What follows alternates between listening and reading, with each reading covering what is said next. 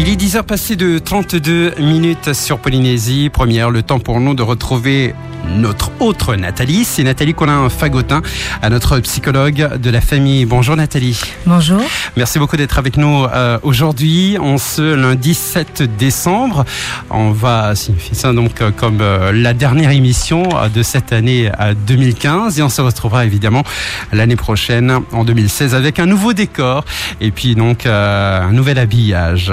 Le sujet d'aujourd'hui, comment aider à gérer les peines de cœur. Depuis tout petit, les enfants ressentent des émotions, ils ont des sentiments, ils apprennent ce qui est aimé et ce qui va avec, et connaissent leur première peine de cœur. Mais comment réagir et les accompagner quand la déception ou le euh, sentiment de trahison les envahit, euh, Nathalie?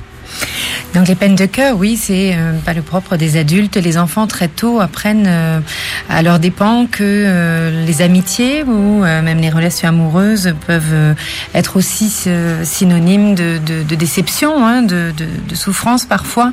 Donc à partir de, très très tôt dans l'enfance, les, les enfants peuvent tomber amoureux. Ils, ils expriment hein, d'ailleurs les sentiments qu'ils peuvent avoir pour un enfant euh, du, du même âge. Ils l'expriment d'ailleurs souvent avec spontanéité, euh, assez déconcertante pour les adultes, pour mmh. les parents que nous sommes, dès la maternelle. Euh, ils ont une légèreté d'ailleurs hein, à exprimer ces sentiments amoureux. Mais on ne doit pas euh, pour autant, parce que par, de par leur jeune âge et leur spontanéité, croire que ces sentiments sont à prendre à la légère. Bien au contraire, pour les enfants et puis les adolescents plus tard, les sentiments amoureux ou amicaux peuvent aller aussi de pair avec des déceptions.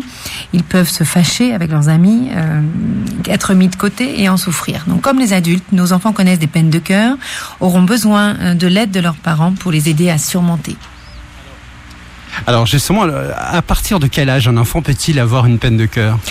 Très, tôt, hein, dès les années maternelles, les enfants commencent à exprimer ce sentiment mmh. amoureux euh, qu'ils peuvent euh, avoir donc pour euh, pour leurs camarades, et ça va s'exprimer de, de, façon évidemment propre à, à cet âge-là.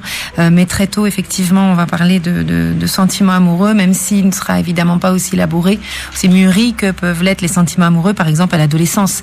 À l'adolescence, on va voir apparaître vraiment une importance euh, accrue pour les relations amicales, les meilleurs amis euh, et les et les amoureux, on va dire, euh, les relations exclusives hein, de, de, sentiments, de, de, relations amoureuses entre garçons et filles. Donc c'est à l'adolescence que cette relation amoureuse va prendre le plus d'importance et, donc d'impact sur la, la psychologie de l'adolescent.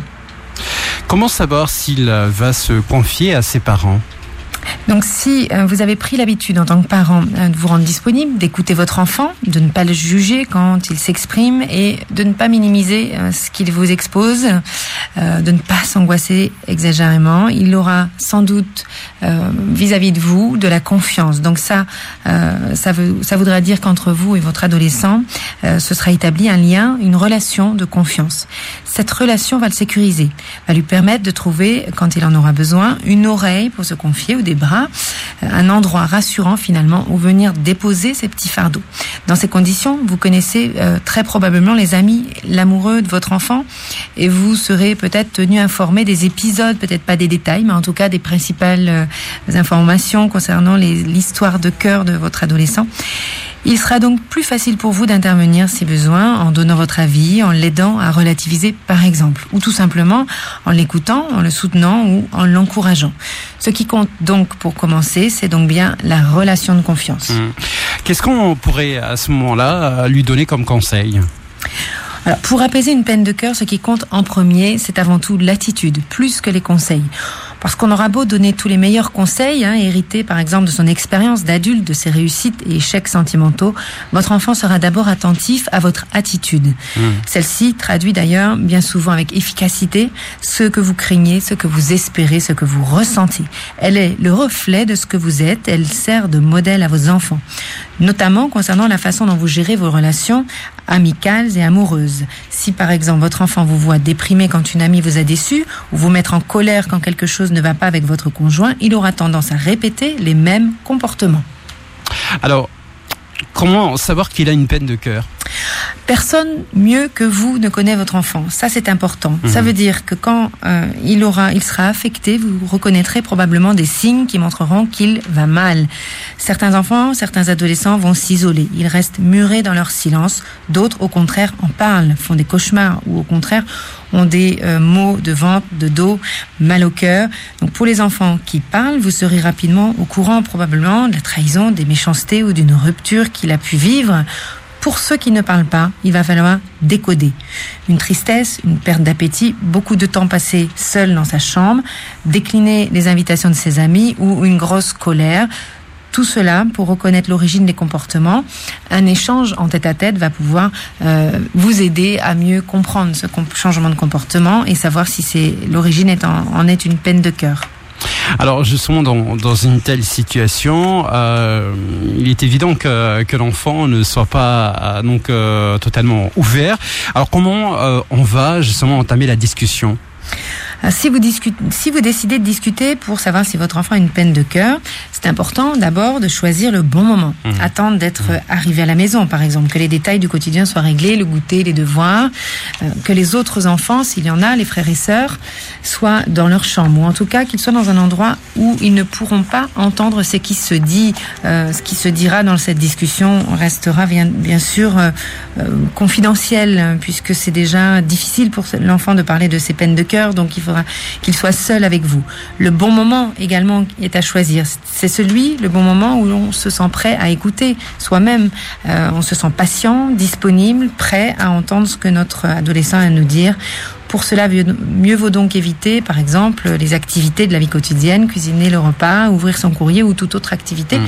qui risque de créer une, une euh, distraction pendant la discussion. Comment s'assurer d'avoir bien compris la situation, Nathalie? Alors ça y est, on va s'imaginer, c'est le moment de la discussion. Euh, on est là avec son adolescent et puis on le laisse s'exprimer, pleurer si, si besoin était, sans répondre, sans réagir dans un premier temps des gestes parfois suffisent en tout cas pour commencer, euh, pour soutenir, pour montrer son affection, pour montrer son soutien. Et puis ensuite quelques balises euh, utiles pour euh, mener la, la, discussion. Première balise, surtout ne dédramatisez pas. Mmh. Si cela vous semble à vous dérisoire, hein, cette histoire, cette peine de cœur, il ou elle le vit peut-être avec intensité et douleur. Les amitiés, les histoires d'amour à l'adolescence ont beaucoup d'importance. Et c'est un âge où nouer des relations sociales est primordial. Deuxième balise, ne jugez pas et ne critiquez pas les personnes concernées euh, dans l'histoire. Euh, ce sera probablement maladroit de tenter de le faire et votre adolescent risque de se sentir euh, heurté si toutefois vous, vous, vous, tentez de le faire.